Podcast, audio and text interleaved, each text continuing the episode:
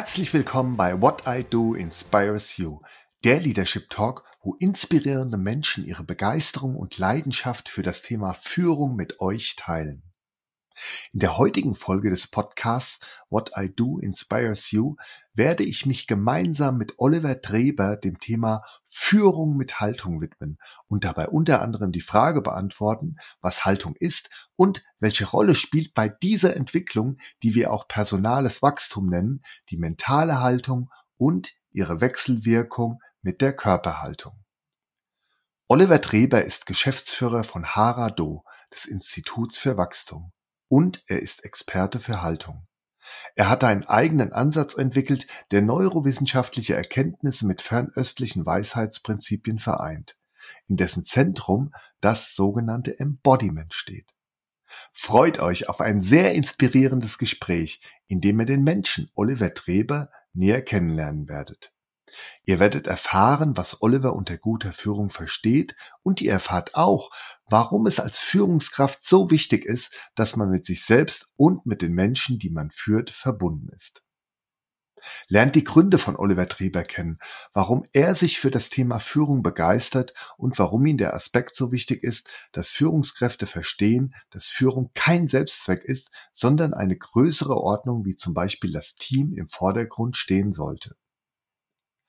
Hört rein und versteht, wie man Persönlichkeit messen und erfassen kann und warum es bei der Reifung zur Führungspersönlichkeit neben dem Blick auf die eigenen Stärken auch wichtig ist, die eigenen dunklen Flecken anzuschauen und dabei zu erfahren, was und wie ich was ändern kann. Lasst euch inspirieren von den praxisorientierten Tipps von Oliver Trebe, wie ihr durch eine bessere Körperwahrnehmung und Körperhaltung die Wechselwirkung zwischen mentaler Haltung und Körperhaltung verstehen lernt und dadurch euer Verhalten aktiv beeinflussen könnt. Lasst euch anstecken von der Leidenschaft von Oliver für das Thema Führung mit Haltung und seid gespannt darauf, was es mit seinem Motto raus aus dem Kopf, rein in den Körper auf sich hat. Bei What I Do Inspires You bekommt ihr praxisnahe Tipps und Tricks, lernt diese sofort Schritt für Schritt als Führungskraft umzusetzen und so mit Freude und Begeisterung ein moderner Leader zu werden. Hört also rein, genießt die wertvollen Impulse, erfahrt, was gute Führung ausmacht und wie großartig es sich anfühlt, diese zu leben. Lasst euch inspirieren und euch ein Lächeln ins Gesicht zaubern.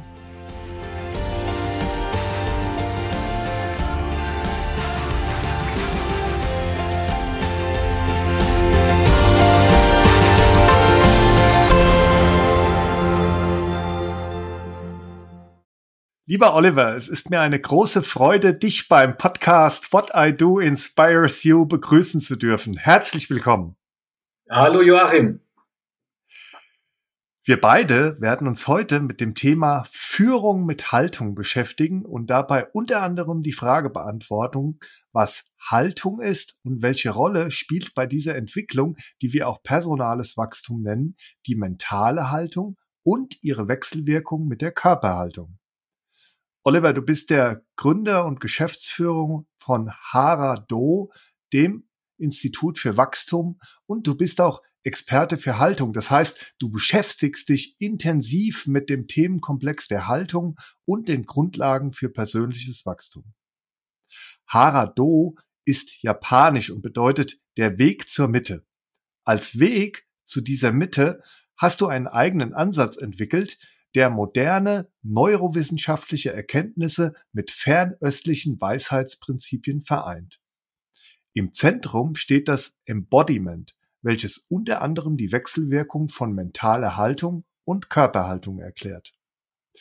Lieber Oliver, das macht mich alles sehr, sehr neugierig und ich freue mich sehr auf unser Gespräch. Also vielen Dank für die sehr gute Zusammenfassung. Ja, sehr gerne. Ähm, ja, lass uns zunächst mal starten mit einer Frage, die ich immer zu Beginn eines Gesprächs in meinem Podcast stelle. Was war denn dein schönstes Erlebnis in der letzten Woche und wo hast du Glück empfunden?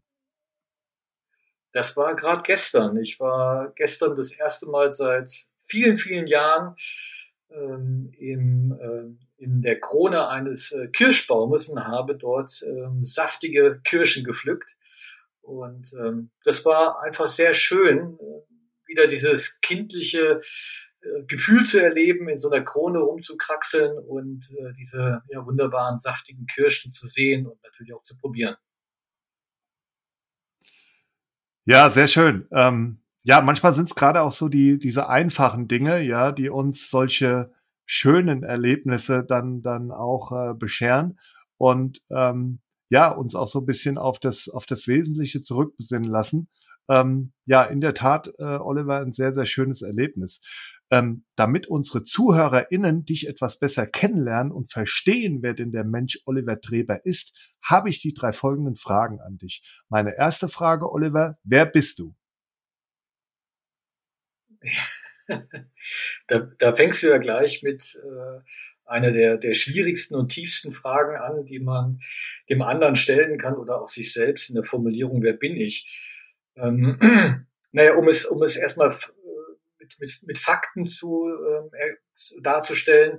Ich bin Oliver Dreber, so lautet äh, mein Vor- und Zunahme. Ich bin verheiratet, 53 Jahre alt. Wir haben einen vierjährigen Sohn.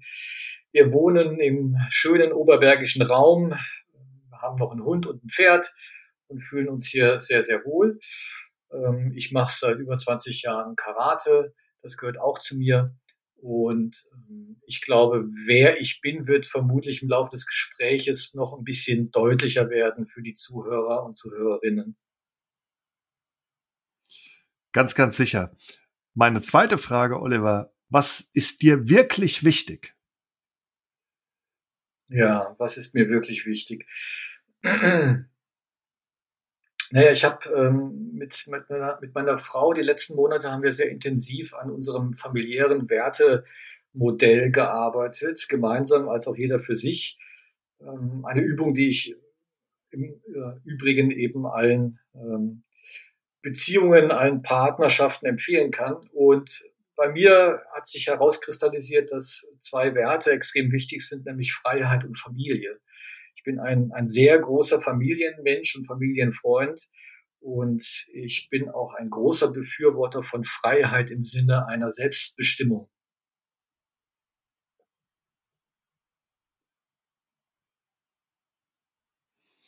Ja, das ist natürlich ähm, was, weil du sagst, das kannst du jedem raten. Ähm, als, als Antwort auf meine Frage, wo du dann sagst, ihr habt euch sehr mit diesen Werten beschäftigt, äh, in deinem Fall dann auch Freiheit und Familie, ähm, was ich, was ich auch bestätigen kann, ja. Also gerade im Kontext von ähm, Führung, Selbstführung, ähm, aber auch dann ähm, zum Thema Haltung, auf das wir später noch zurückkommen, ähm, ist es natürlich immer auch ein ganz, ganz wichtiger Prozess, ähm, dass man sich seiner, seiner Werte äh, bewusst ist. Ähm, Nochmal eine kurze Zusatzfrage, Oliver.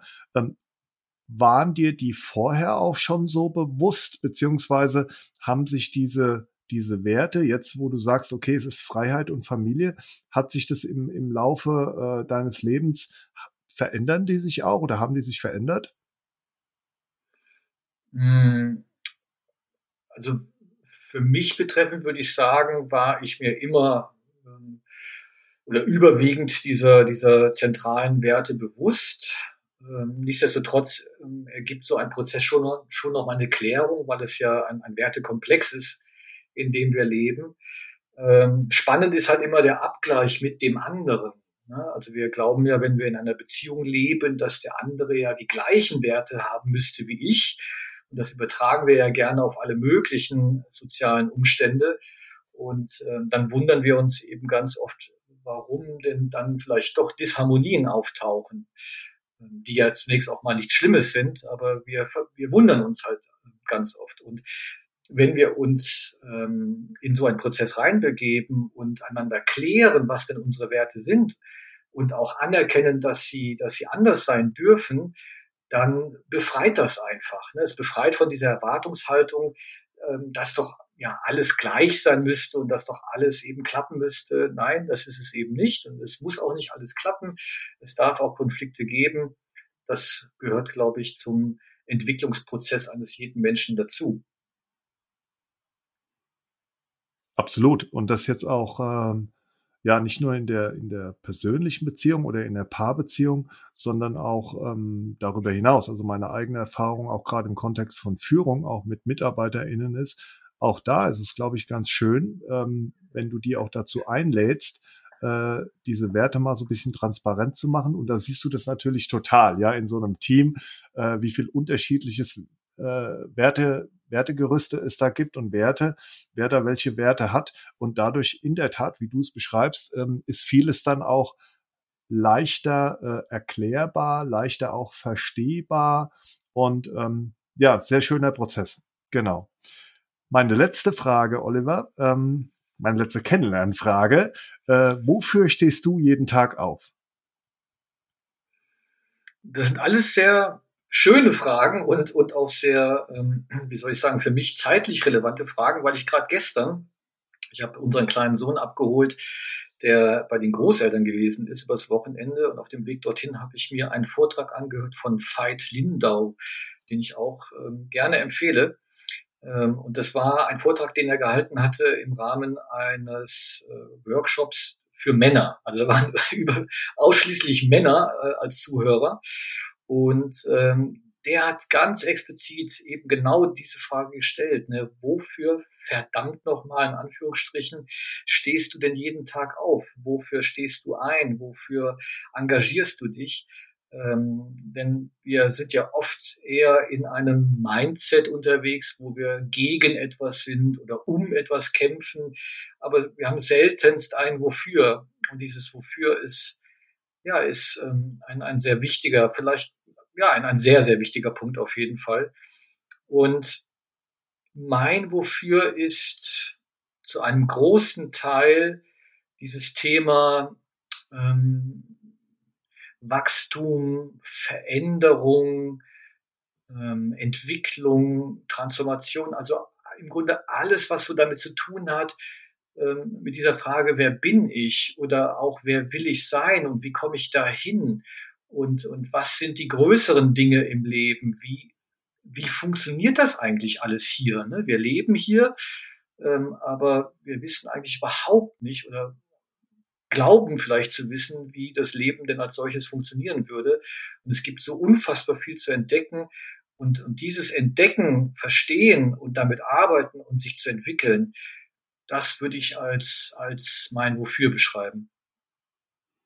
Sehr schön. Und während du das gesagt hast, ähm, habe ich da auch äh, wirklich auch so eine gewisse Neugierde ähm, herausgehört oder auch, auch gesehen, ja. Ähm, ja, ja, wunderbar. Also es macht, macht mich auch wirklich jetzt schon, schon richtig neugierig, weil auf das eine oder andere von diesen Wörtern, die du vorhin verwendet hast, zum Beispiel Wachstum, Veränderung, Entwicklung, kommen wir nämlich im Verlaufe unseres Gesprächs dann auch später noch zu, zu sprechen. Und ähm, ja, da ist es für mich auf jeden Fall auch interessant und auch insbesondere für unsere ZuhörerInnen, was sich da genauso antreibt, was sich da so neugierig äh, dann, dann macht an diesen Begrifflichkeiten. Oliver, lass mhm. uns doch jetzt jetzt mal einsteigen in das Thema Führung und gute Führung. Ähm, ich habe übrigens, ähm, das mache ich mal eine Empfehlung an der Stelle, äh, dieses wirklich sehr lesenswerte Buch von dir gelesen. Äh, Wirksame Führung bedeutet Haltung zeigen. Und ähm, da unterteilst du ja in Führung als angeborene Eigenschaft, in Führung als erlernbare Fähigkeit und Führung als Selbstführung und Dezentralisierung. Ähm, was genau meinst du damit und was, was ist für dich Führung, Oliver? Ja, ja, also diese, diese Dreiteilung ist jetzt gar nicht mal meine, sondern einfach nur eine, eine kurze Wiedergabe, sagen wir mal so der, der wissenschaftlich beschriebenen Entwicklung von Führung, wie sich Führung so in den letzten, sagen wir mal, 100, 150 Jahren gesellschaftlich entwickelt hat. Ähm, ganz kurz da reingehend, also der, der erste Part, äh, Führung als angeborene Eigenschaft, da gibt es so diese Redewendung, ähm, uh, leading as a great man, ja, also diese, dass es eine angeborene Eigenschaft sei von bestimmten großen Persönlichkeiten, ähm, die eben in ihrer Person so, wie sie sind, ähm, ähm, als, als Führungspersönlichkeiten quasi geboren sind. Ähm, man könnte kulturhistorisch da vielleicht ähm, Könige an, äh, äh, ähm, als Beispiel angeben, Könige, Kaiser, also Menschen, die ähm, in Machtpositionen gekommen sind qua Geburt und als qua Geburt äh, ähm, Machtinhaber eben auch über Führungsqualitäten verfügen. Das ist so eine althergebrachte Vorstellung und die hat sich dann, mhm. ähm, die hat sich dann natürlich verändert im Laufe der Zeit. Und dann gab es sicherlich viele Jahrzehnte, gerade so nach den 50er, 60er, 70er Jahren, also in diesem Zeitfenster äh, nach dem Krieg bis, bis in die 80er, 90er Jahre hinein, wo man gerade im, im europäischen und, und im amerikanischen Raum ähm, davon ausgegangen ist, dass Führung eher so etwas ist wie Management. Da gibt es ja auch ähm, viele Debatten drüber, ist äh, Leadership Management oder eben was anderes. Ich glaube, es ist was anderes.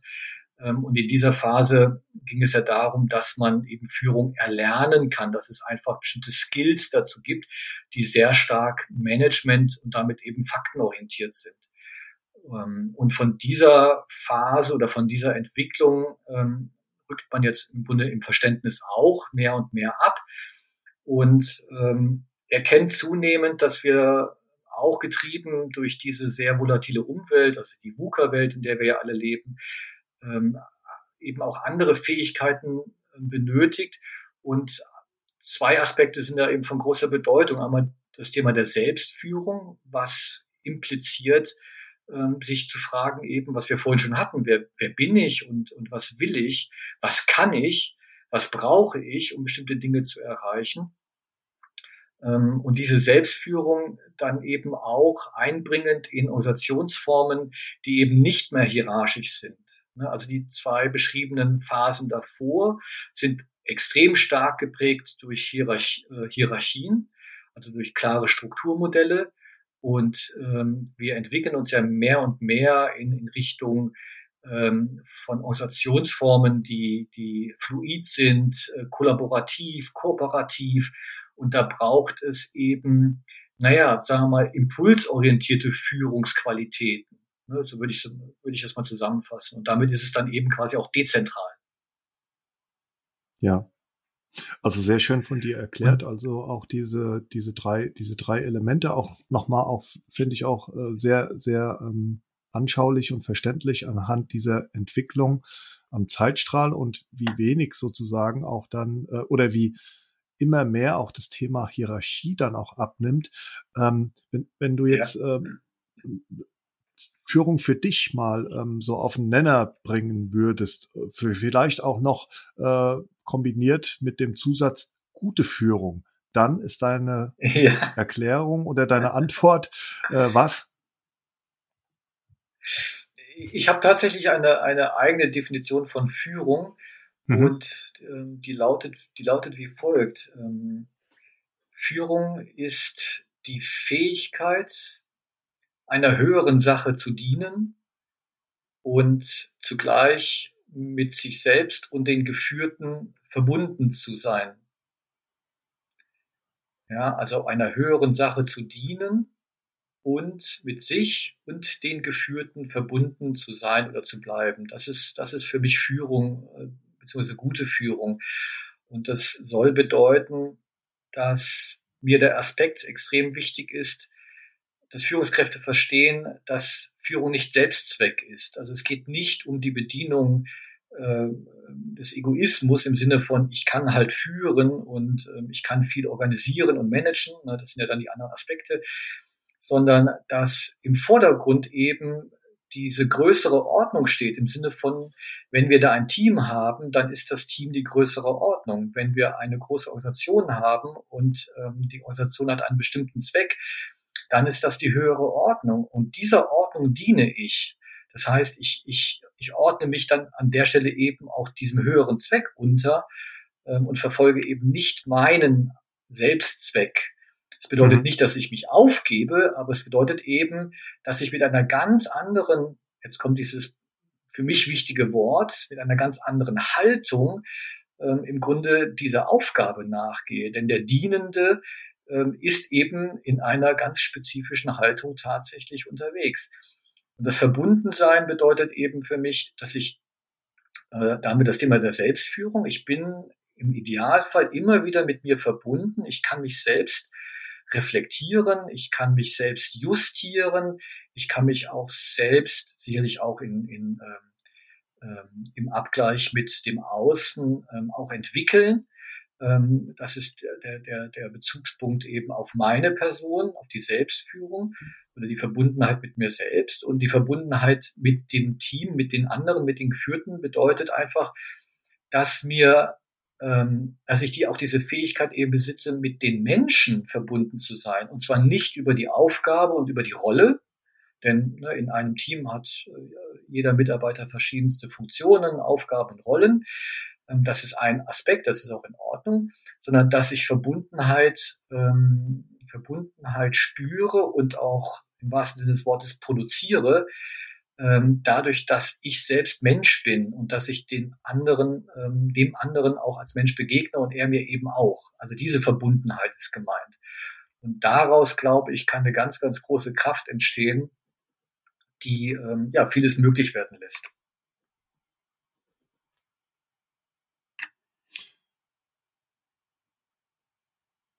Da bin ich jetzt wirklich ähm, ja, ich will schon sagen, fast auch so ein bisschen, bisschen beeindruckt, ne? weil du hast ja gesagt, ich habe so meine ganz eigene, eigene Definition und natürlich zielte meine Frage auch ähm, darauf, darauf ab, ja.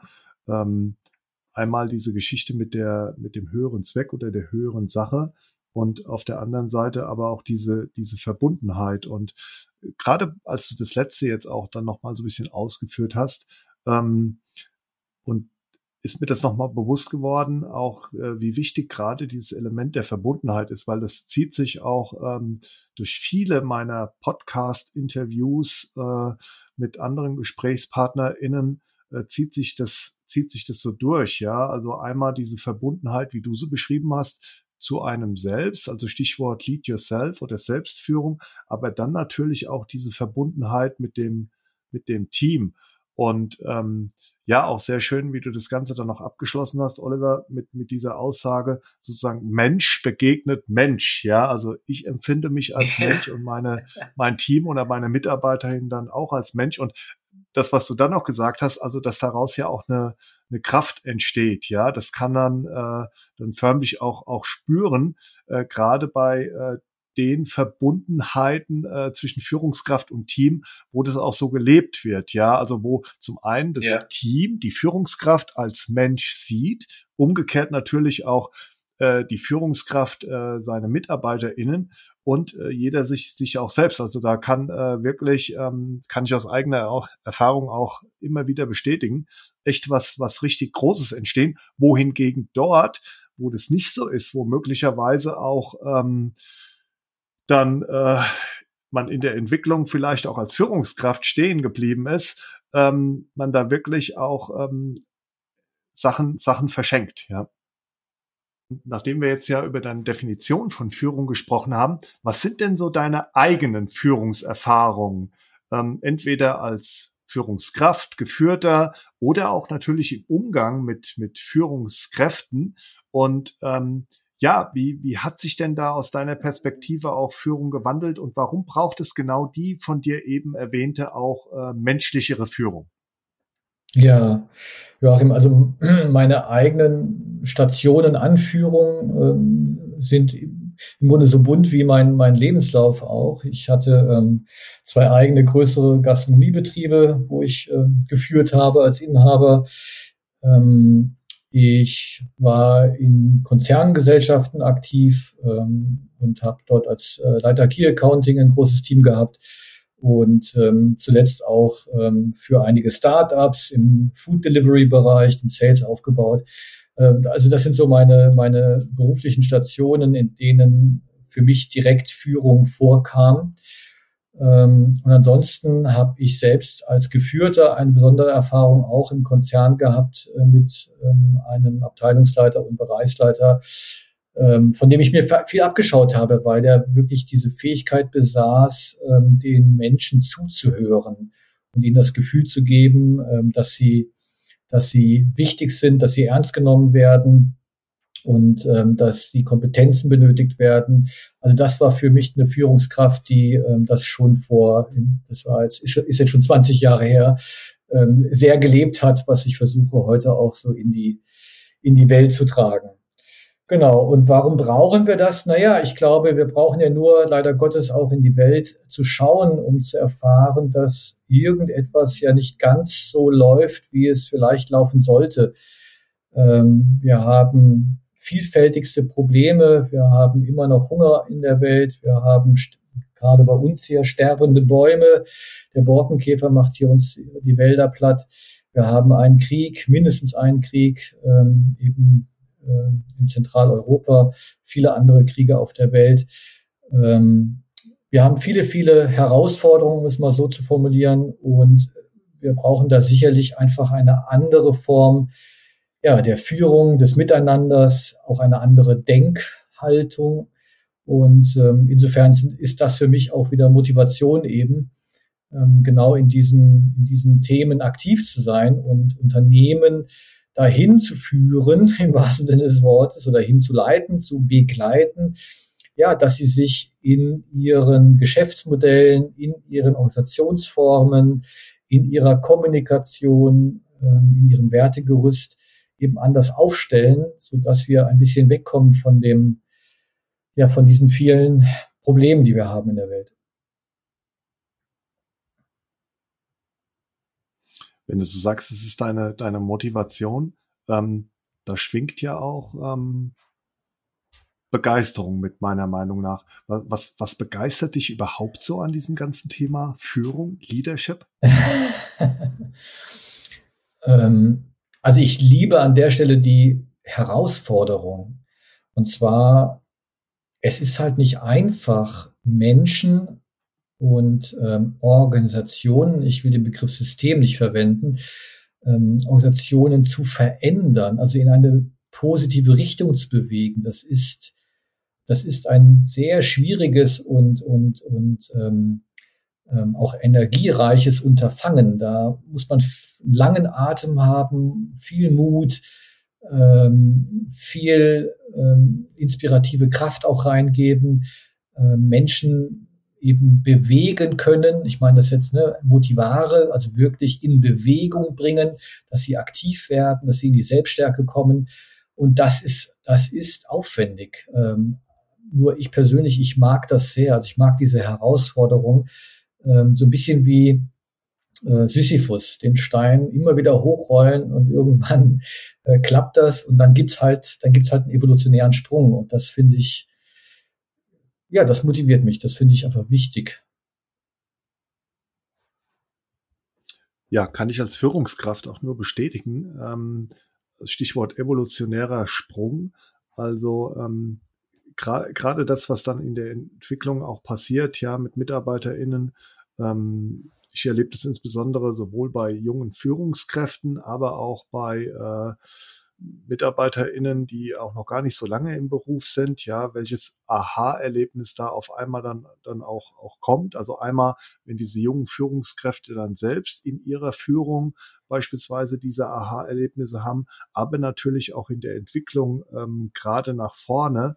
Äh, Wachstum hast du ja vorhin auch angesprochen, ähm, das sind also alles Sachen, wenn sich dann auf einmal so Potenziale dann auch entfalten. Also zunächst mal die überhaupt sichtbar zu machen und dann, wenn sie sich entfalten, ich finde, das ist dann als, als Führungskraft dann auch so das, das Größte, ja. Und ähm, ja, das ist auf mhm. jeden Fall auch was, was mich dann immer motiviert und was mich auch bei dem ganzen Thema Führung dann auch wirklich sehr, sehr mhm. begeistert. Ja. Jetzt ist ja unser Kernthema, Oliver, Führung mit Haltung. Und ähm, wir haben die letzten Minuten sehr stark über Führung gesprochen. Ähm, deine Perspektive auf Führung, wie hat sich Führung dann auch verändert? Ähm, es fängt natürlich vieles, was mit der Begrifflichkeit der Haltung zu tun auch hat, mit äh, der eigenen Persönlichkeit an. Was ist das äh, Persönlichkeit und wie lässt sich diese überhaupt erfassen? Ja, ja, komplexe Fragestellung, ähm, über die sich viele andere schlaue Menschen viele Gedanken gemacht haben. Es gibt ja verschiedenste Modelle, ähm, wie Persönlichkeit erfasst werden kann, wie sie gemessen werden kann. Ähm, wir selber arbeiten mit einem ähm, Werkzeug aus Deutschland ähm, und die verwenden die sogenannte Big Five Methodik, die als die anerkannteste wissenschaftliche Methodik zur Persönlichkeitserfassung ähm, gilt eben. Und dieses Tool verwenden wir tatsächlich in, in nahezu allen Projekten und, und, und Prozessen, ähm, weil es sehr, sehr wichtig ist, am Anfang erstmal zu verstehen, wen haben wir denn da vor uns? Also wer sind die einzelnen Mitglieder? Ähm, um wieder auf deine Eingangsfrage zu kommen, wer bin ich? Ja, also auch ich als, als, als äh, Berater, als Externer muss erstmal verstehen, wer ist denn der Frank, die Susi und so weiter? Wer sind denn diese Personen und Persönlichkeiten? So, und Persönlichkeit, ja, was ist das? Das ist, ähm, man, das kann man jetzt sicherlich nicht in ein, zwei Minuten beantworten, aber Persönlichkeit ist mindestens, mindestens die Summe deiner erlebten Erfahrungen. Ähm, deiner Eindrücke, deiner, ähm, auch deiner Resonanz, ähm, die du, die du erfahren hast oder auch nicht erfahren hast, ähm, soll bedeuten, wir durchlaufen ja als Mensch verschiedene Entwicklungsstufen in der Sozialisierung. Und ähm, da ist natürlich die Kindheit von, von großer Bedeutung. Da werden bestimmte Dinge angelegt, ähm, beispielsweise bestimmte ähm, Motive werden angelegt. Also es gibt einfach Menschen, ähm, da ist in der Kindheit schon angelegt, ähm, dass, es, dass es denen wichtig ist, mit anderen Menschen in Interaktion zu treten. Ja, das sind also Menschen, die eine, ein, ein starkes Motiv im Bereich der sogenannten Beziehung einfach haben. Ja, dann gibt es ein Motiv im, im Sinnbereich oder ein Motiv ja. im Wertebereich. Ähm, so und all das äh, also diese, diese Motive, die sogenannten Big Fives, ähm, die ja, äh, zeichnen ein Bild dieser Persönlichkeit. Man darf sich das jetzt nicht so vorstellen, dass wirklich Messwerte entstehen, aber zumindestens bekommen wir einen sehr konkreten Eindruck, okay, ist, die, ist diese Person eher introvertiert, extrovertiert, ist sie, ähm, ist sie ähm, ähm gewissenhaftig orientiert bedeutet, ähm, ist es ein Mensch, der, der Strukturen braucht, der Prozesse braucht, äh, der Vorgaben braucht oder hat er eine hohe Flexibilität? Ähm, ist es ein Mensch, der, der eine Offenheit ähm, lebt oder der mehr ähm, mehr in der Suche nach Beständigkeit ist. Also das sind schon verschiedenste Dim äh, Dimensionen. Und über diese Analyse entsteht eben, sagen wir mal, ein erstes Bild der Personen, die, äh, mit denen wir es zu tun haben. Und es hilft den beteiligten Personen ähm, dabei, sich selbst zu verstehen. Ja, also es hat zwei Aspekte. Ich als Berater habe ein Bild von dem Menschen, der vor mir steht, aber der Mensch, um den es geht in der Beratung, der erfährt sich auch zum ersten Mal auf einer anderen Ebene. Und dann entstehen oder können weitere ähm, Entwicklungsschritte oder Prozesse entst ähm, eben ähm, entstehen, und zwar in der Art, dass weil ich erfahre, warum ich mich verhalte, wie ich mich verhalte, kann ich jetzt auch in ein Gespräch kommen mit meinem Gegenüber, mit dem Du und kann auch erspüren, erfahren und auch verstehen, warum er sich so verhält, wie er sich verhält. Also wir haben auf einmal Gesprächspunkte. Wir können Gleichheiten und Ungleichheiten können wir besser greifen. Und ähm, in der Soziologie ähm, spricht man eben auch immer von einer, von einer Entwicklungslinie in diesem Kontext und die lautet einfach ich, du, wir. Also wenn wir ein Wir im Unternehmen formen wollen, im Sinne von wir sind eine Wertegemeinschaft, dann funktioniert das nur, wenn wir beim Ich anfangen. Das Ich muss erstmal sich selbst verstehen. Wer bin ich? Wenn ich mich selbst verstanden habe einigermaßen, kann ich auch fragen, wer bist du?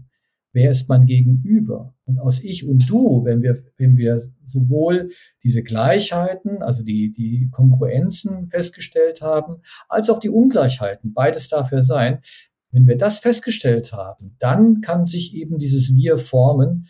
Dann kommen wir auch in diese, in diese sehr tiefgreifenden Transformationsprozesse rein. Ähm, alles andere oder früher war es eben ganz oft so, heute ist es auch immer noch oft so, leider Gottes in vielen Unternehmungen, dass die Geschäftsführung, der Vorstand entscheidet, ne, wir wollen jetzt so sein, das ist unsere Kultur, so reden wir miteinander, das sind unsere Werte.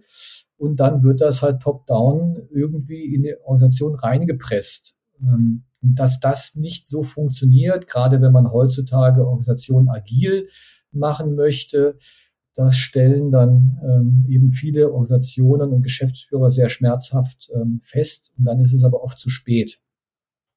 Ja. Ja, und in der Tat ist es so, wie du beschreibst, also Persönlichkeit wirklich ein, ein sehr komplexes Konstrukt, ähm, individuell, also wie so ein ganz äh, individueller Fingerprint, Fingerabdruck, ja. Und äh, da finde ich es auch gut, dass du gesagt hast, naja, gerade so dieses Thema ähm, Persönlichkeit erfassen, ähm, dass du hier das Big Five Modell dann auch ähm, jetzt angeführt hast, weil das hat natürlich wirklich auch den Vorteil, dass das äh, wirklich so eine mehrdimensionale Antwort dann auch liefert durch die Charaktereigenschaften, durch die Motive und durch die Kompetenzen, ja, weil Richtig. oft äh, wird man ja ähm, gerade auch in Unternehmen in sogenannte Typenansätze reingepresst, also ja. wirklich sehr, sehr eindimensional, ja, bist du dann rot, grün, blau oder ja. gelb, was natürlich der Persönlichkeit, der individuellen Persönlichkeit ähm, in, in keinster Weise dann, dann gerecht wird, ja. Und hier ist es wirklich schön.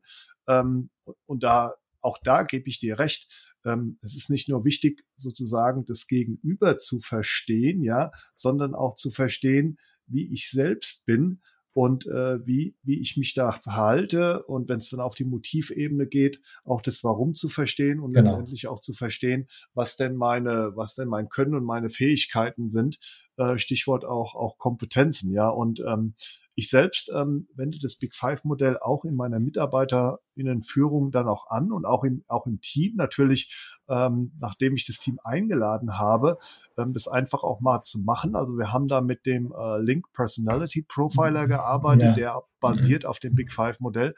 Und ähm, da war es genauso, wie du es beschrieben hast, Oliver. Also zunächst hat jeder dann schon so sein eigenes Aha-Erlebnis gehabt, nachdem er äh, gesehen hat, ähm, was sich quasi hinter der jeweiligen eigenen Persönlichkeit verbirgt. Aber dann haben wir auch äh, mal so einen Teamansatz ausprobiert und haben dann auch gesehen, ähm, wie unterschiedlich wir A sind, aber auch B, was wir aus dieser äh, Diversität dann auch letztendlich machen und, und erreichen können. Also das heißt, unterschiedliche individuelle Persönlichkeiten in einem Team ähm, die dann äh, letztendlich dann trotzdem gewinnbringend eingesetzt werden können. Und es war ganz, ganz tolles Erlebnis, ja. Ja, ja und ähm, also erstmal finde ich finde ich es interessant, dass wir beide mit dem gleichen Werkzeug arbeiten. Also wir arbeiten auch mit dem äh, Link Personality Profiler.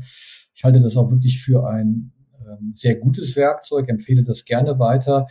Ähm, die, die Typenmodelle, also das Reismodell als Beispiel, ähm, ist nicht schlecht oder auch die Archetypen nach Jung ne, ist auch, auch gut. Es ist auch immer eine Frage, welche Organisation habe ich vor mir. Ähm, meiner Erfahrung nach ist es so, dass das Big Five Modell ähm, ein bisschen mehr, sagen wir mal, faktenorientiert ist. Und das hilft erstmal einer Organisation, ähm, die ohnehin meistens faktenorientiert ist. Ja, ähm, dass das Modell von Jung mit den Archetypen ähm, naja, ist halt sehr metaphorisch ähm, und da brauche ich einen anderen Zugang zu. Wenn wir ähm, jetzt mal das Ganze weiterspinnen, Persönlichkeit in Richtung Führungspersönlichkeit. Mhm. Ähm, wie, wie entwickelt man sich denn zu einer Führungspersönlichkeit und ähm, was bedeutet in dem Kontext auch äh, Reifung zur Führungspersönlichkeit und welche Rolle spielen hier auch äh, spielt auch jetzt Selbstbild, also sowohl ja. ist und soll. Ja. Ja, sehr gute Frage. Ähm, also die Führungspersönlichkeit ist für mich eben ein, ein Mensch, ähm, der im besten Fall diese Definition, die ich vorhin schon mal gebracht habe, zumindest in Teilen sich schon zu eigen gemacht hat. Also der sich selber zurücknehmen kann, der eher in der Lage ist, dieser größeren Sache ähm, ähm, sich einzugeben, ja, dieser Sache zu dienen. Äh, und dann weiß ich eben, dass das ein Mensch ist, der, der schon gelernt hat, ähm, sein Ego nicht zu groß oder zu klein werden zu lassen, sondern der im Grunde in seiner Mitte ruht, der weiß schon zu einem großen Teil, wer ist, also ne, wer er ist und was er kann und was er will und was er braucht. Das ist für mich dann schon, das sind dann für mich schon die Ansätze eben einer Führungspersönlichkeit. Und ähm, Reifung ist ein schönes deutsches Wort, deswegen verwende ich das gerne, ähm, weil es so bildhaft ähm, darstellt, um was es geht. Ne? Also ähm, wir fangen alle an, wir hatten, ich hatte vorhin erzählt, ich habe Kirschen gepflückt, ja, ähm, die fallen ja nicht vom Himmel. Ne? Das ist ja ein, das ist ja ein langer Prozess, der ein ganzes Jahr geht, ja. Und ähm, die Reifung ist quasi das, das, das höchste Stadium, was diese Frucht ähm, einnehmen kann. Und im Grunde man kann man dieses Bild durchaus ähm, übertragen auf, auf den Menschen an der Stelle, dass er eben immer wieder ähm, sich in Prozesse begibt, wo er ähm, die nächste bessere Stufe von sich selbst wird. Ne? Also immer, immer ein Stück besser im Sinne von weiterentwickelt, reflektiver, vielleicht auch gerne spiritueller, ähm, einfach tiefer reingehend in sich selbst und sich dadurch auch in die Organisation reingibt. Das wäre für mich die, die Führungspersönlichkeit. Und das, wie ich vorhin sagte, fällt halt nicht vom Himmel. Das ist harte Arbeit, ähm, denn ich muss an der Stelle, ich muss mir meine dunklen Flecken anschauen. Ne? Also wenn ich ins Big Five Profil reingehe, ähm, dann mhm. weiß der Coach eben, äh, das ist ja die Aufgabe des Coaches, im Grunde rauszufiltern, wo verstecken sich innerhalb dieses Profils ähm, quasi die Harmonien und die Disharmonien. Ne? Also was verstärkt sich ja, oder was, was schwächt sich ab? Wo es gibt es äh, Ungereimtheiten, wo sind, äh, wo sind Synergien? So, und ähm, wir neigen ja dazu, uns eben immer nur wieder auf die Stärken zu konzentrieren und auf die, äh, ähm, auf die Synergien und die, die dunklen Flecken, da schauen wir nicht hin. Ähm, meiner Meinung nach ist es für uns als Mensch und insbesondere eben auch als Führungskraft extrem wichtig, die eigenen dunklen Flecken, ähm, Jung spricht dann gerne davon Schatten, ähm, die anzuschauen und zu gucken, okay, warum reagiere ich jetzt ähm, nervös, gereizt? Warum werde ich laut? Warum werde ich leise? Ja, all diese Dinge, dass ich, dass ich das wahrnehme, ist der erste Schritt. Erstmal wahrnehme, dass da eine bestimmte Reaktion ist und dann auch zu hinterfragen, warum ist diese Reaktion da und wie ähm, kann ich diese Reaktion, wenn sie mir nicht, wenn sie mir nicht gefällt, weil ich es gar nicht mag, dass ich eben sagen wir mal nervös werde oder oder oder vielleicht auch in meinem Ton zu harsch werde, ähm, weil ich mich selber gar nicht so sehe, dass ich das wieder ändere. Ja, aber ich muss, wenn ich wirklich als Persönlichkeit reifen will, komme ich nicht umhin, mir diese Schatten anzuschauen. Und ähm, ja, das, das ist, glaube ich, ein ganz, ganz, das sind ganz wichtige und auch anhaltende äh, Schritte, die dann ähm, allerdings eben auch, wenn man sie geht, auch zu einer großen Nachhaltigkeit führen, eben im Sinne dieser Persönlichkeit. Jo. Wenn wir jetzt ableiten vom Thema Persönlichkeit, Reifung hin zur Führungspersönlichkeit, hin überhaupt zu dieser Entwicklung, die wir, und das hatte ich in der Intro schon erwähnt, personales Wachstum nennen. Ähm, also, und dann darauf zu sprechen kommen, okay, was, was, was ist die, die mentale Haltung, also was ist Haltung und was ja. ist ihre Wechselwirkung dann auch, auch mit der, mit der Körperhaltung, Oliver. Wie würdest du das jetzt beantworten? Ja, ja, genau. Ähm, vielleicht ein kleiner Schritt zurück. Also das ähm, Big Five äh, ja. Modell erklärt mir, erklärt meinem Vorgesetzten oder wem auch immer ähm, eben ein Stück weit, wie verhalte ich mich und warum verhalte ich mich wie und welche Qualitäten habe ich. Das hast du auch nochmal schön beschrieben. Ähm, der Punkt ist nur der, was hier eben ähm, nicht so stark rausgeholt wird, ist das, was ich vorhin als Schatten bezeichnet habe oder eben auch als die inneren mentalen Haltungen.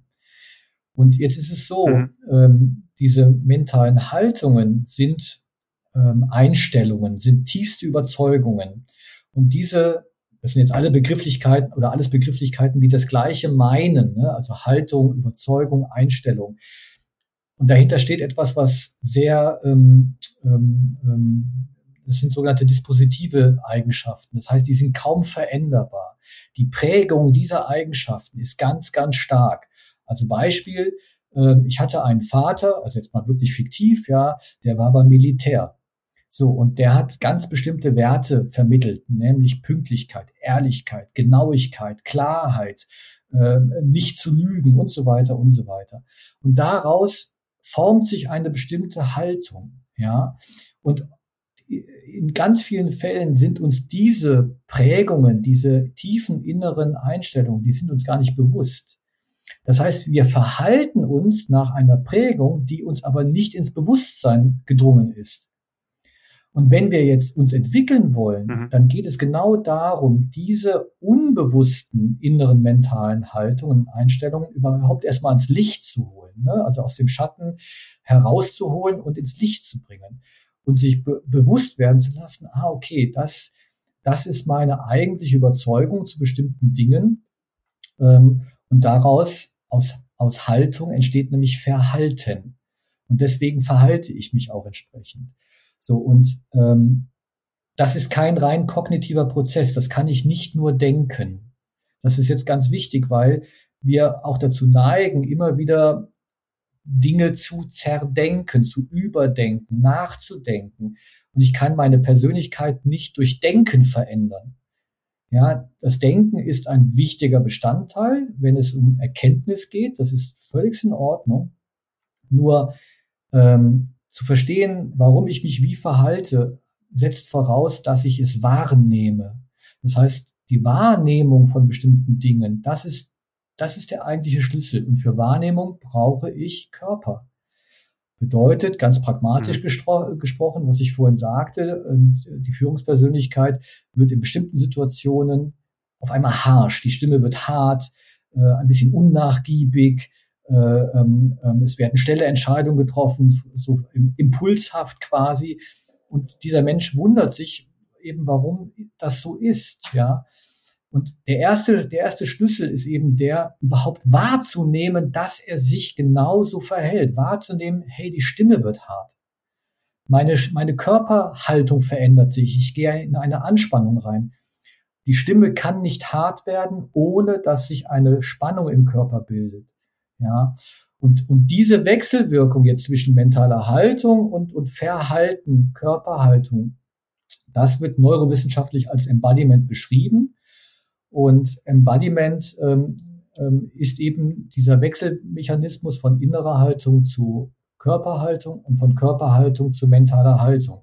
Soll bedeuten, so wie meine inneren Überzeugungen, meine inneren Haltungen eben ausgeprägt sind, so verhalte ich mich auch. Das hat Einfluss eben auf mein Verhalten. Aber ich kann jetzt auch über bestimmte Körperhaltungen diese mentale Haltung überschreiben.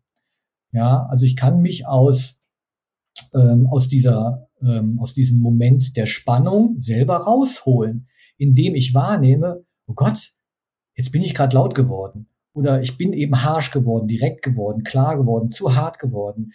Das ist der erste Schritt. So, und wenn ich das wahrgenommen habe, dann löse ich die Spannung, indem ich beispielsweise aufstehe und gehe, weil das lockert den Körper, ja. Also das sind dann auch sehr ban also es klingt sehr banal, ja, aber die, Fe die, die Schwierigkeit besteht darin, es wahrzunehmen und dann auch den mentalen Schalter umzulegen und zu sagen, okay, ich gebe jetzt meinem Körper das Signal, beweg dich, atme, mach das Fenster auf, mach eine Kniebeuge, ich weiß nicht was, ja, um beispielsweise aus dieser Spannung rauszukommen. Und sofort ähm, löst sich über den Körper ähm, eben auch die mentale Spannung. Und dann kann ich wieder in die Situation neu reingehen und kann sagen, ähm, hier, Frank, hör mal zu, das war jetzt gerade zu hart von mir formuliert, ähm, tut mir leid, wollte ich so ne äh, wollte ich so nicht. Ich wollte dir eigentlich nur mitgeben, dass die und die und die Lösung vielleicht die bessere wäre. Ja, das ist der Trick quasi. Nur dieser, dieser Kla Ich bin absolut. Äh ja, bitte.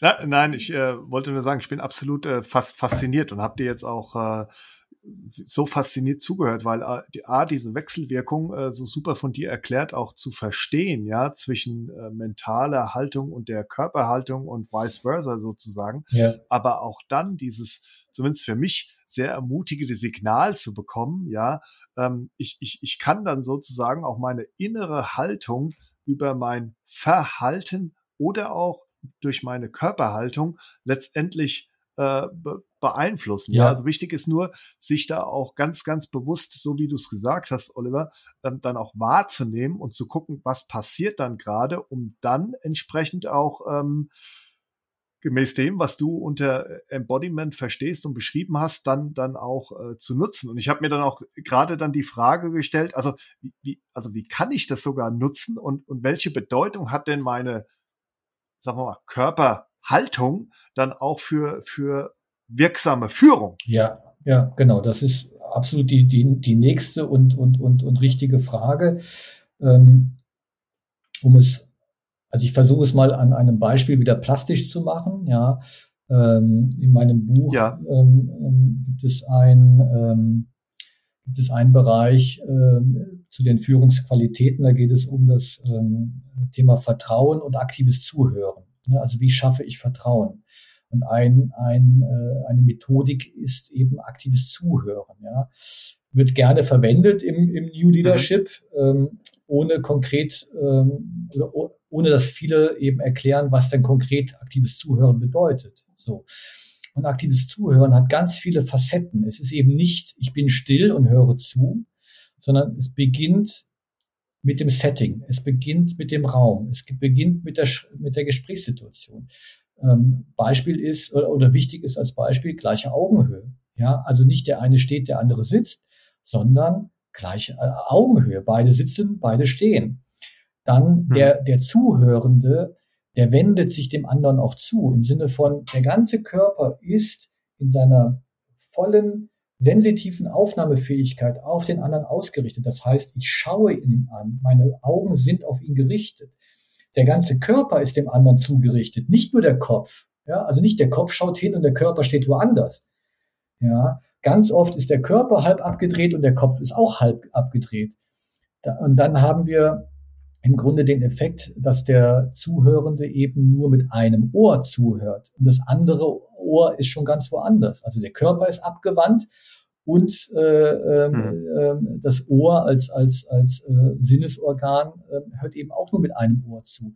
Und dann spürt der andere automatisch auf dieser nonverbalen Ebene okay hier wird mir nicht zugehört. Aber das das Phänomen ähm, wenn ich mich also in dieses aktiven Zuhören rein begebe, äh, mich dem anderen zuwende. Das Phänomen ist jetzt das folgende. Weil ich zugewendet bin, fühlt der andere sich automatisch angenommen. Der kann quasi gar nichts dagegen tun. Und das, was den anderen vielleicht ähm, bezogen auf den Gesprächsinhalt belasten mag, ja, das hat, verliert auf einmal an Bedeutung, es verliert an Dringlichkeit. Warum? Weil der Mensch angenommen wird. Der Mensch spürt intuitiv, okay, mein Chef, meine Chefin, die hört mir jetzt zu. Ich bin jetzt wichtig. Die nächsten fünf Minuten gehören mir. Ja, es ist ein Angenommensein. So, und dann spielt eben der, der eigentliche Grund, ist immer noch wichtig, er muss artikuliert werden und man kann, man wird daran arbeiten. Allerdings ähm, ist die, ist die, sagen wir mal, die atmosphärische Spannung ist im Grunde draußen, weil es eben die, dieses, ähm, dieses Gefühl der Angenommenheit äh, äh, transportiert, wenn ich in dieser aktiven, zuhörenden Haltung mich eben begebe. Ja, ähm, das mal so als ganz plastisches Beispiel. So, und wie komme ich dahin? Ja, auch ganz einfach in Anführungsstrichen üben. Ich muss mich darin üben. Ich muss quasi mich und meinen Körper auf diese Art des Zuhörens programmieren indem ich mich immer wieder so hinsetze, hinwendend hinsetze. Ähm, das beginnt damit, was machen die Beine? Die sind nicht über Kreuz geschlagen oder ja in der superlässigen, weiß ich nicht was Haltung, ja, sondern äh, die Füße ähm, ähm, sitzen voll auf dem Boden auf. Ich habe einen rechten Winkel äh, zwischen Unterschenkel und Oberschenkel. Ja, ich bin nicht in die Tischhefte reingeneigt, aber ich bin auch nicht rausgeneigt, sondern ich sitze aufrecht. Und das ist dann eben auch eine ähm, aufrichtige und zugewandte Sitzhaltung, die das aktive Zuhören ermöglicht. Und das muss ich üben. Und dann stelle ich fest, dass ich das irgendwann auf einmal immer so mache. Ja, und, und dann entwickle ich mich quasi ja allein in diesem Bereich des aktiven Zuhörens zu einem Gesprächspartner, wo, wo dann meine Mitmenschen, meine Geführten wissen, okay, wenn ich jetzt äh, zum Joachim komme, ich weiß, der hört mir zu. Das steht gar nicht mehr äh, in Frage, sondern das ist klar. Ne? Das ist eine hohe Qualität dieser Führungskraft, der hört zu.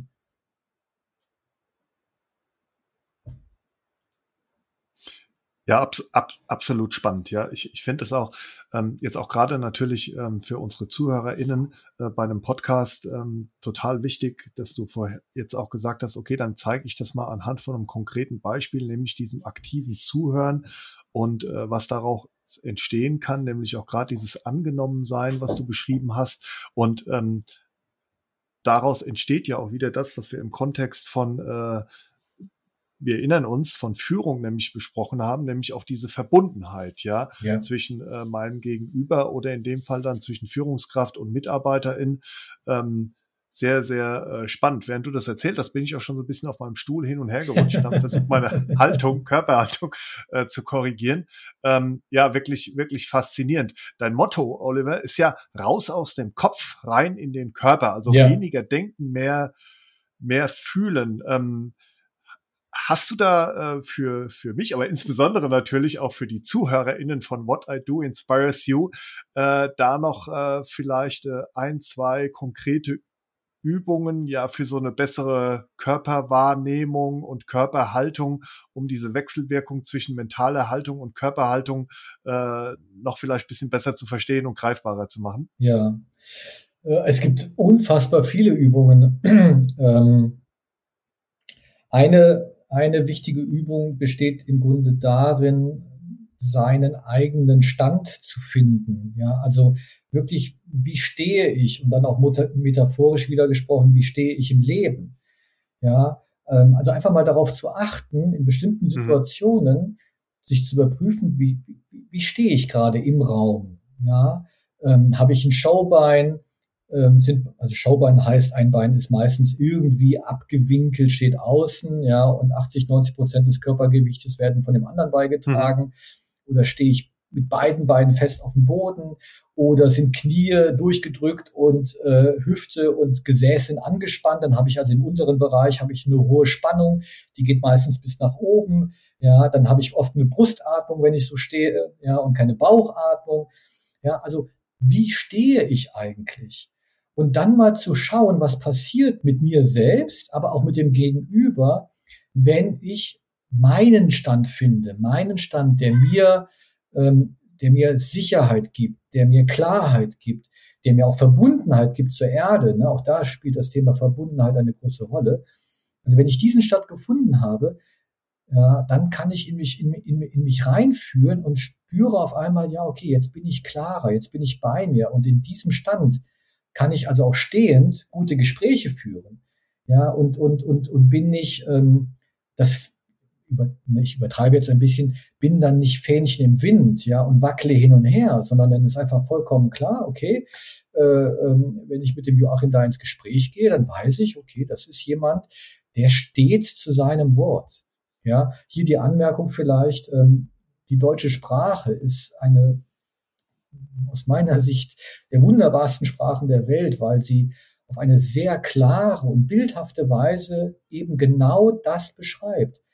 Ähm, äh, was ich gerade sagte, ne, oder vorhin sagte, mit einem halben, also nur mit einem Ohr zuhören, ist genau die Redewendung zu dieser Situation. Ja, oder der steht zu seinem Wort.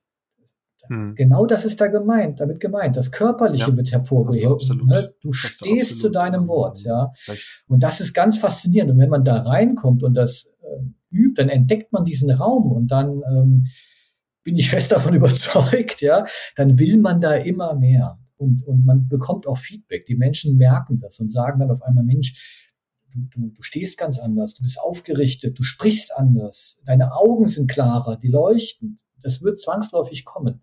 Ja, nur das Dumme ist, ne, es fällt nicht vom Himmel.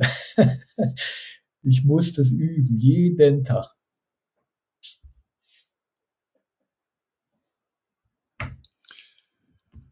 Ja, lieber Oliver, die, die Zeit, die ist jetzt so schnell verflogen und ich bin mir ganz sicher, dass du unsere ZuhörerInnen mit deinen Gedanken zu Haltung, Persönlichkeitsentwicklung und Embodiment sehr begeistert hast. Ähm, ja, während wir gesprochen haben, habe ich viel bewusster auch auf meine eigene Körperhaltung geachtet und insbesondere auch nach dieser Übung mit dem aufrechten Sitzen meine Haltung auch schon so leicht angepasst. Ja. Äh, ja, danke an dieser Stelle auch für diese Tipps, äh, Oliver. Und ich darf euch, liebe HörerInnen, dazu einladen, die Übungen von Oliver für eine bessere Körperwahrnehmung und auch eine bessere Körperhaltung einfach mal auszuprobieren und wie von Oliver auch vorgeschlagen, zu üben, zu üben und zu üben. Ja. In, in, Am in, Ende unserer großartigen Unterhaltung, äh, Oliver, möchte ich dich bitten, dass du mir die drei folgenden Fragen beantwortest. Meine erste Frage äh, zum Ende unserer gemeinsamen Podcast-Folge ist, was möchtest du denn den HörerInnen von What I Do Inspires You konkret mit auf den Weg geben, um Führung besser und menschlicher zu machen? Ja, auch wieder eine schöne Frage. Ähm, ich habe mir, ähm, ich habe mir Inspire angemarkert, ne? ähm, inspirieren, inspirare. Ähm, also das bedeutet ja den Geist eintreten lassen. Ähm, also von daher die Anregung quasi, ähm, über den Körper in diese Bewusstheit zu kommen, mal wirklich sich darin zu üben, einfach nur wahrzunehmen, das Denken sein zu lassen, wahrnehmen und, und mal gucken, was da kommt. Denn inspirare heißt genau das. Der, der Geist tritt ein. Also etwas anderes tritt in mich ein und, und, und liefert mir ähm, Ideen, Gedanken, Anregungen, ja, die ich aufnehmen kann und mit denen ich dann auch arbeiten kann. Nur das funktioniert halt nur dann, ähm, wenn ich selber aus meinem Ego heraus eben nicht denke und zerdenke und nachdenke, sondern wenn ich selbst in eine Offenheit äh, komme, in eine Gelöstheit. Ähm, das wäre so mein Tipp, dass, sich darin zu probieren, im Stehen, im Gehen, im Sitzen, im Liegen, ja, diese, diese Wahrnehmung zu schulen. Ja, vielen Dank für die Beantwortung dieser erste meiner drei Fragen am Ende jetzt. Äh, meine zweite Frage, Oliver, ist, ähm, wir dürfen ja eben lernen, wie wichtig diese Haltung für eine wirksame Führung ist und welche Bedeutung dabei auch das tiefe Erkennen unseres Selbst hat. Was ist denn aus deiner Sicht eine gute Möglichkeit für Führungskräfte, ihre MitarbeiterInnen dabei zu unterstützen, deren selbst auf die Spur mhm. zu kommen und somit deren Reifung der Persönlichkeit und deren personales Wachstum anzustoßen? Naja, ich, ich glaube, dass ähm, wenn jetzt die Führungskraft eben in diese Richtung aktiv äh, werden möchte, ist ein Schritt, so wie ihr das auch tatsächlich macht, ne, den Mitarbeitern eine Persönlichkeitsanalyse ähm, anzubieten als allerersten Step, ne, um zu erfahren, ne, wer bin ich, ähm, was kann ich, was, welche Motive habe ich. Ähm, das wäre so der, der erste Schritt. Und dann im Grunde von sich aus ähm, als Führungskraft eben immer wieder dieses Anbieten, ähm, dass der andere, du hast es vorhin auch gesagt, eine Potenzialentfaltung, dass der andere Raum bekommt, sich zu entfalten. Ähm, was jetzt nicht von Anfang an mhm. bedeutet, äh, äh, dass Menschen die, die, die dollsten Ideen und besten Innovationen haben, sondern dass äh, Menschen vielleicht erstmal überhaupt in einem offenen Raum ähm, sich äußern können, überhaupt die Gedanken mal äußern, vielleicht auch die, äh, vielleicht auch die Sorgen, dass sie sich als, als, als Mensch in gewisser Art und Weise einfach erstmal mitteilen können und dadurch eben immer wieder in dieses Gefühl der Verbundenheit, der Angenommenheit kommen und auf dieser Basis dann auch Selbststärke entwickeln. Ich denke, das ist auch nochmal ein ganz wichtiger Punkt, ne, dass ich Menschen helfe, in diese Selbststärke zu kommen. Ne? Ähm, und sich zu vertrauen, dass ich, also das Team, jeder aus dem Team, über ganz besondere Qualitäten verfüge. Ne?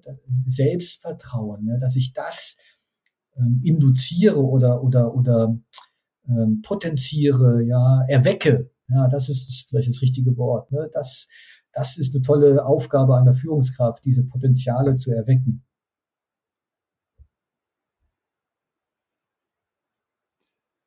Sehr schön.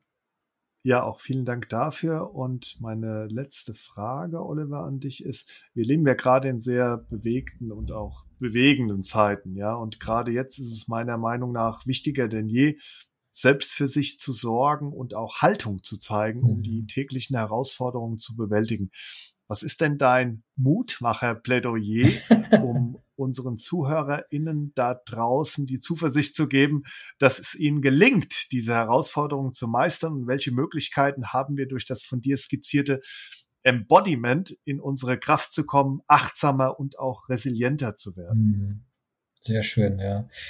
Ähm, ja, große Frage. Ähm, naja, ich, ich denke, wir dürfen alle voller Zuversicht sein, trotz der großen Schwierigkeiten im Außen. Ähm, wir befinden uns halt Gesellschaft, als Gesellschaft in einem großen Wandlungsprozess und das geht nicht ohne Schmerzen. Das ist halt einfach so. So ist das Menschsein angelegt. Ähm, und doch sehe ich persönlich immer mehr Licht als Schatten. Ähm, und auch der Schatten hat seine Berechtigung. Also das gibt mir ähm, immer wieder auch Hoffnung, beziehungsweise es, es, es, es beruhigt quasi, dass der Schatten eben auch, ähm, also diese dunklen Flecken haben ihre Berechtigung und sie können uns weiterhelfen, wenn wir uns darauf einlassen. Ähm, ich sehe eine, eine mhm. positive Zukunft für alle, auch wenn die nächsten Wochen, Monate, vielleicht sogar Jahre ähm, schwierig werden für viele, viele Menschen. Und doch sehe ich ähm, als Gesellschaft und auch als Menschheit, ähm, dass wir da auf einem, auf einem guten äh, Weg sind. Und wie kann ich das nutzen? Ich glaube, also dieses Embodiment nutzen, ähm, wie gesagt, wenn ich mich darin schule, in die Wahrnehmung zu kommen, wenn ich überhaupt erstmal wieder lerne, ähm, darauf zu achten, ähm, wann habe ich Hunger? Der Körper spricht ja mit uns. Der Körper spricht mit uns jede Sekunde und er sagt uns, ich habe Hunger, ich habe Durst, ich brauche Luft, ich brauche Bewegung, ich brauche Berührung. Wenn wir anfangen, ähm, darauf wieder zu hören, auf diese innersten Bedürfnisse, die da sind, und wenn wir diese Bedürfnisse dann auch ähm, ernst nehmen und sie umsetzen, dann finden wir zwangsläufig in die Kraft. Es, es geht gar nicht anders. Nur wenn wir diese Bedürfnisse unterdrücken, dann entsteht Mangel. Und Mangel bedeutet Energieabfluss. Oder, mhm. oder ich packe noch mehr Energie drauf, um irgendwas zu kompensieren. Ja, ähm, das ist äh, allerdings kontraproduktiv, sondern diese innere wahr, äh, diese inneren Bedürfnisse, was ich gerade sagte, die ganz rudimentären Bedürfnisse überhaupt erstmal wahrnehmen, sie erfüllen. Das bedeutet, ich tue mir was Gutes. Und wenn es mir gut geht, dann habe ich auch die Energie, um wieder etwas äh, in das Außen abzugeben. Das ähm, ja, ich denke, das wäre ein ganz, ganz wichtiger Schritt.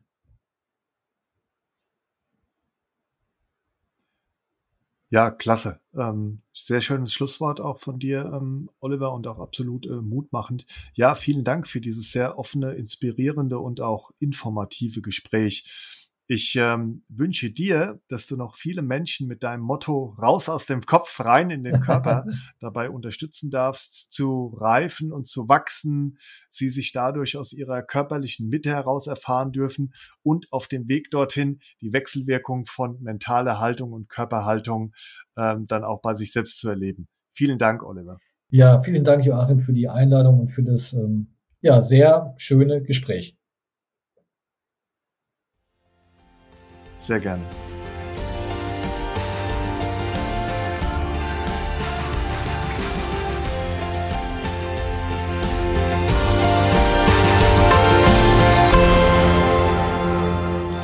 Das war mal wieder eine Podcast-Folge von What I Do Inspires You, wo ich gerne das Prädikat besonders wertvoll und praxistauglich vergeben möchte. Ganz toll die Erklärung und auch Tipps von Oliver hinsichtlich der Wechselwirkung von mentaler Haltung und der Körperhaltung und in Erinnerung bleiben mir ganz besonders die Tipps von Oliver zur Umsetzung seines Mottos raus aus dem Kopf, rein in den Körper. Denkt auch an die letzten Worte von Oliver in dieser Folge, wo er nochmals betont, wie wichtig es ist, dass wir auf uns und auf unsere inneren Bedürfnisse achten sollten. Wenn ich mir was Gutes tue, dann habe ich auch genug Energie und auch Zuversicht, Hoffnung und Positivität, diese nach außen zu geben. Wie am Ende einer jeden Podcast-Folge möchte ich auch diesmal die Höhepunkte des Gesprächs zusammenfassen und euch wie gewohnt gerne noch ein paar hilfreiche Impulse und Fragen mit auf den Weg geben. Erstens. Führung bedeutet für Oliver Treber eine Dreiteilung, welche auf der wissenschaftlich beschriebenen zeitlichen Entwicklung von Führung beruht. Führung als angeborene Eigenschaft. Das heißt, es geht um eine althergebrachte Vorstellung von Führung, dass Menschen quasi in Macht- und Führungspositionen hineingeboren werden. Des Weiteren Führung als erlernbare Fähigkeit, wo man Führung sehr stark mit Management gleichsetzt.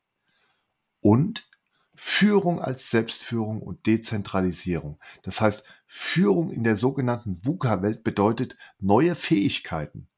Selbstführung bedeutet, sich die Fragen zu stellen, wer bin ich, was will ich und was kann ich? Und diese Selbstführung dann auch einzubringen in Organisationsformen, die nicht mehr hierarchisch sind und wo es eine impulsorientierte Führungsqualität braucht. Oliver hat seine eigene Definition von guter Führung. Führung ist für ihn die Fähigkeit, einer höheren Sache zu dienen und zugleich mit sich selbst und den Geführten verbunden zu sein.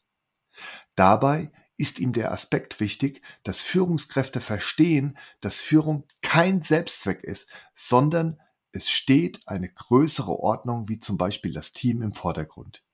Dieser Ordnung diene ich und ordne mich als Führungskraft dem höheren Zweck unter, so dass ich auch mit einer ganz anderen Haltung an das Thema Führung rangehe. Verbundenheit bedeutet zum einen die Verbindung mit sich selbst, also Selbstführung, sowie auch die Verbundenheit zu den Menschen, die ich führe. Das heißt, hier begegnen sich Menschen auf Augenhöhe und daraus kann eine große Kraft entstehen. Was sind eure Erfahrungen mit Führung? Wie hat sich diese aus eurer Sicht in den letzten Jahren verändert? Was sind für euch die drei wesentlichen Merkmale von guter Führung und was braucht es dazu? Durch was stellt ihr eine Verbundenheit zu euch selbst sowie auch euren Mitmenschen her? Zweitens. Es gibt verschiedene Methoden, wie Persönlichkeit erfasst und gemessen werden kann. Oliver Treber verwendet hier eine Methode, welche auf dem sogenannten Big Five Ansatz, also die anerkannteste wissenschaftliche Methode zur Persönlichkeitserfassung basiert. Für Oliver ist Persönlichkeit mindestens die Summe der erlebten Erfahrungen, der Eindrücke, der Resonanz, die man erfahren hat und vieles mehr. Durch die Persönlichkeitserfassung mittels der Big Five Methodik entsteht ein Bild der individuellen Persönlichkeit bestehend aus Charaktereigenschaften, Motiven und Kompetenzen, welches der beteiligten Person hilft, sich selbst zu verstehen und seiner Persönlichkeit auf die Spur zu kommen. Weil ich erfahre, warum ich mich verhalte, wie ich mich verhalte, kann ich in ein Gespräch kommen mit meinem Gegenüber, dem Du, und kann auch erfahren, warum er sich so verhält, wie er sich verhält. In der Soziologie spricht man in diesem Kontext von einer Entwicklungslinie und die lautet Ich, du, wir. Wenn wir ein Wir im Unternehmen formen wollen, also eine Wertegemeinschaft, dann funktioniert das nur, wenn wir beim Ich anfangen, also wer bin ich, und danach fragen, wer bist du? Aus Ich und Du kann sich das Wir formen und wir kommen in die tiefgreifenden Transformationsprozesse. Die Führungspersönlichkeit ist ein Mensch, der sich im besten Fall selbst zurücknehmen kann, der einer größeren Sache dient, der in seiner Mitte ruht, also weiß, wer er ist, was er will und was er braucht. Reifung ist ein Prozess, wo man sich auf dem Weg zu sich selbst befindet. Hier hilft das Persönlichkeitsprofil und dabei ist es neben dem Blick auf die eigenen Stärken wichtig, auch die eigenen dunklen Flecken bzw. Schatten anzuschauen und wahrzunehmen und zu hinterfragen und was und wie ich das ändern kann. Verhalten resultiert auch aus einer mentalen Haltung, welche wiederum sehr stark auf dispositiven Eigenschaften, die kaum veränderbar sind und sehr stark geprägt sind, basiert. Diese Prägungen sind uns oft nicht bewusst und wir verhalten uns danach. Wenn wir uns entwickeln wollen, dann müssen wir uns diese inneren mentalen Haltung bewusst machen und diese Schatten ans Licht bringen. Nur dann kann ich meine Haltung und auch mein Verhalten verändern. Das ist kein rein kognitiver Prozess. Ich kann meine Persönlichkeit nicht durch Denken alleine verändern. Zu verstehen, warum ich mich wie verhalte, setzt voraus, dass ich mich wahrnehme und für Wahrnehmung brauche ich den Körper. Welche Methode der Persönlichkeitserfassung kennt ihr? Habt ihr das selbst schon mal ausprobiert und was sind eure Erfahrungen? Was charakterisiert eurer Meinung nach eine Führungspersönlichkeit? Habt ihr schon versucht, eurer mentalen Haltung auf die Spur zu kommen und was habt ihr dabei entdeckt? Drittens. Die Wechselwirkung zwischen mentaler Haltung und Verhalten, Körperhaltung, wird neurowissenschaftlich als Embodiment bezeichnet.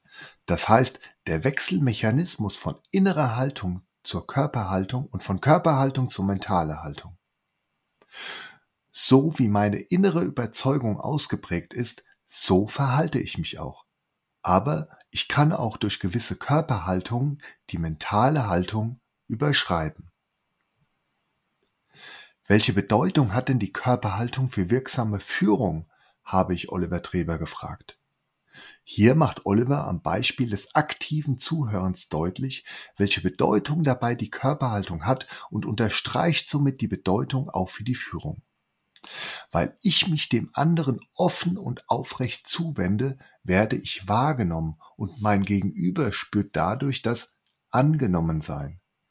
Wichtig ist, dass man sich darin ständig übt, damit das in ein Verhalten übergeht.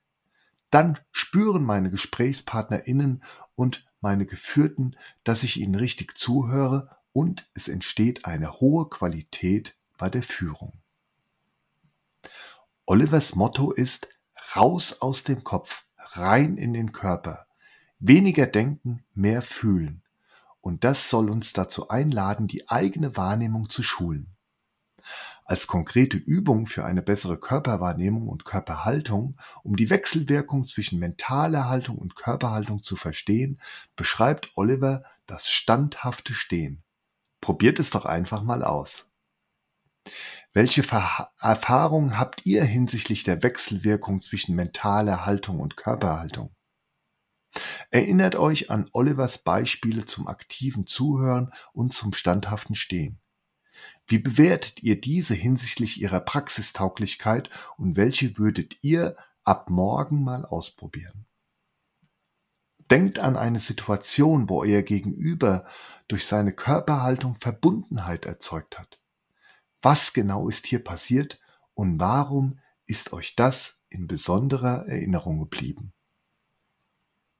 Abonniert den Podcast und folgt What I Do Inspires You auf LinkedIn, Instagram und Facebook.